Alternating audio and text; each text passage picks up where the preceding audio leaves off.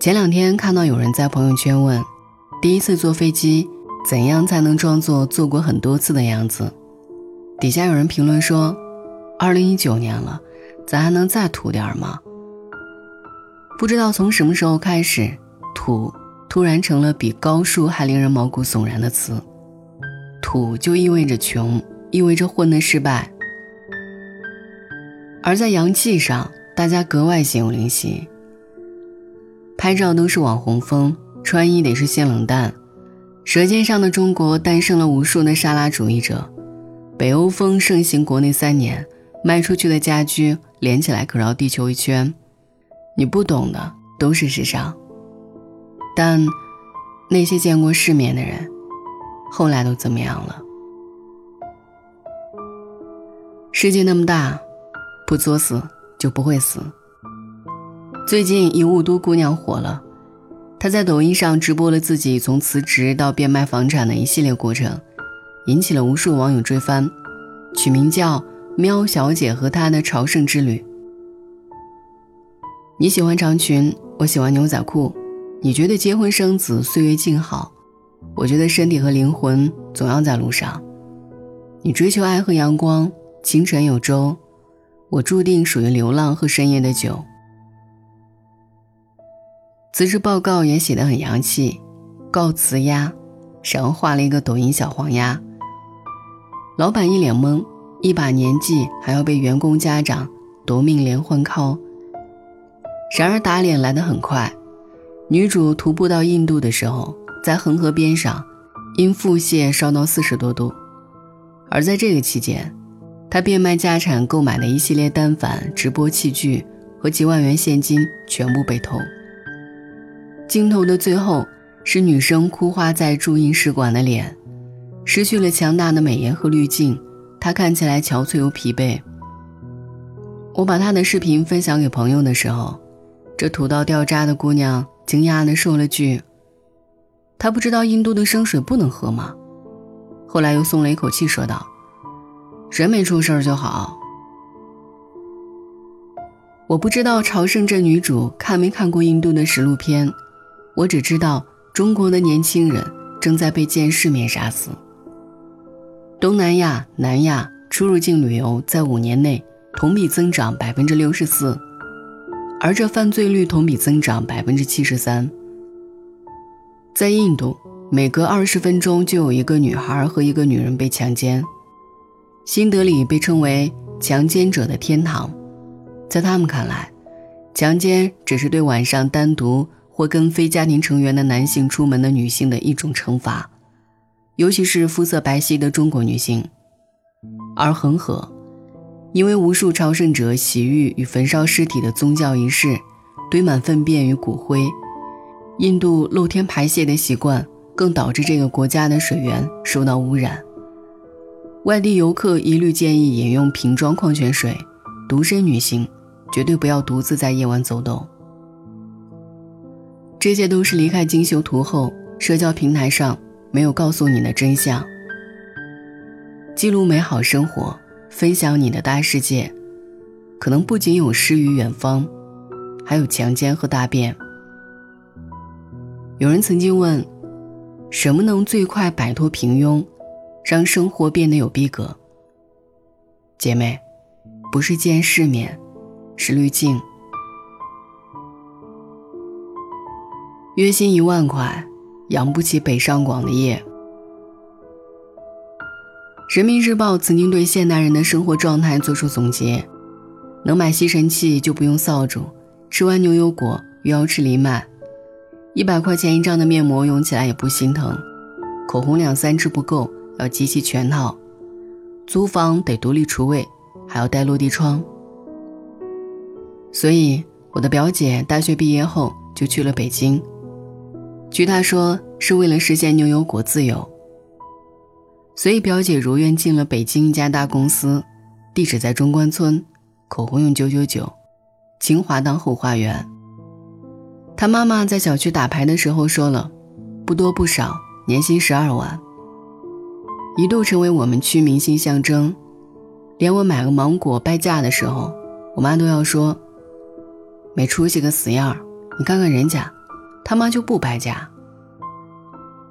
后来春节了，听说表姐没回家，正好我去北京进修个项目小组，就去看了看她。表姐睡到十一点多才起床，打开门的一瞬间，我看到深 V 的吊带睡衣和丢满化妆品和烟头的床头柜。她房间总共就十来平米，表姐熟练地挪开一堆口红让我坐。她说：“我不吃午饭的，你想吃什么，我再给你点。”后来我才知道，一年前表姐就被辞退了，大公司压力太大。他高负荷已久，难免出错，而北京从来不缺新鲜血液。而这些年的积蓄大多花在了房租和奢侈品上。我问他，为什么不回家呀？以表姐的学历，在我们那里可以轻松的找到一份工作。表姐笑了，傻子才回去做一辈子小职员呢。时代早就不同了。再说，他妈妈也不会让的。印象里的最后是表姐随意扔在地上的包包，香奈儿今年的新款大红色，和表姐深 V 上的吻痕一样艳红。见过世面的姑娘真的很好骗。在中国，平均每十个年轻人就有一个身负债款。大城市有句话叫“累死我，好继承我的蚂蚁花呗吗？”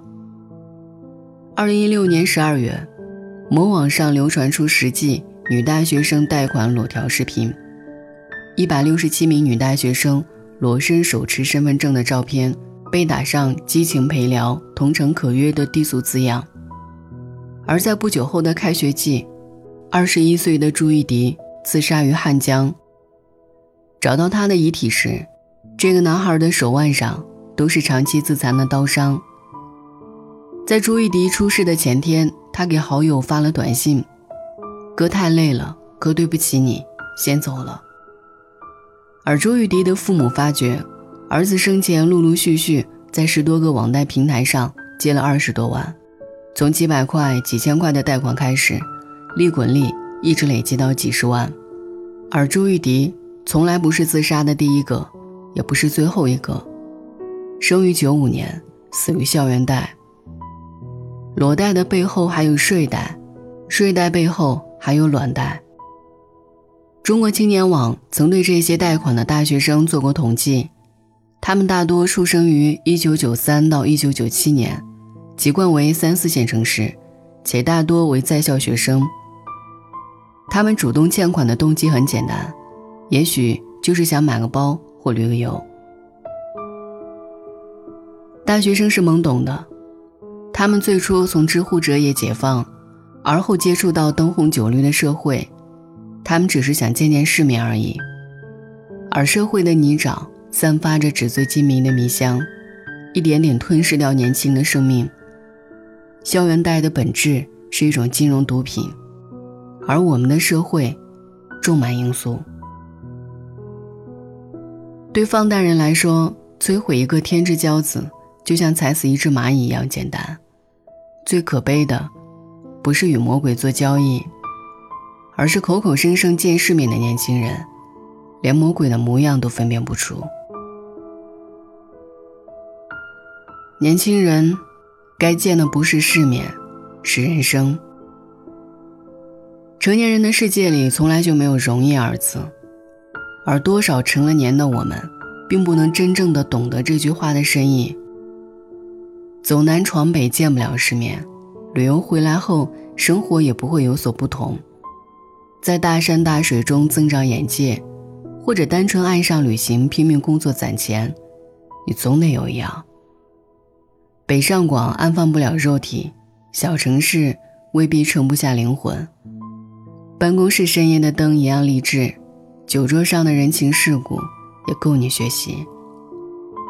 也别再嘲笑结了婚生了娃的同学，你可以蹦一辈子的迪，但夜深人静的时候，谁寂寞谁知道。叶问里，梁朝伟有这么一句台词：“见天地，见自我，见众生。”真正的见世面，见的都是人生。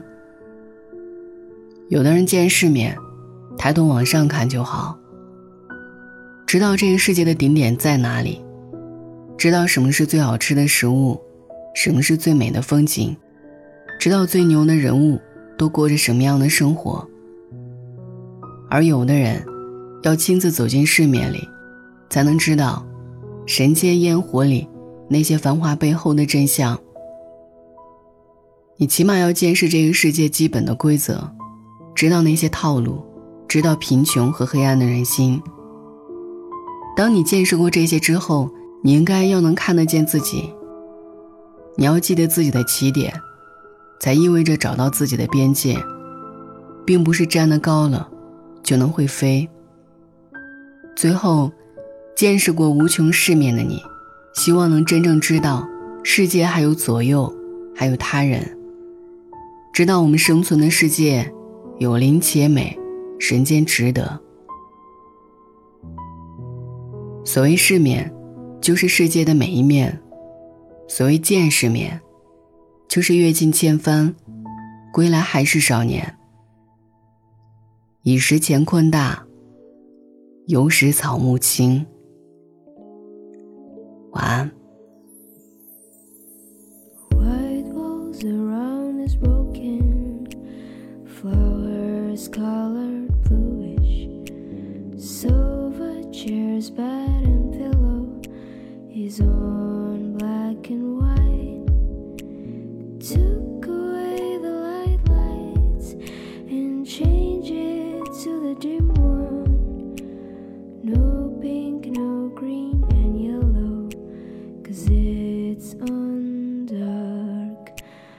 天。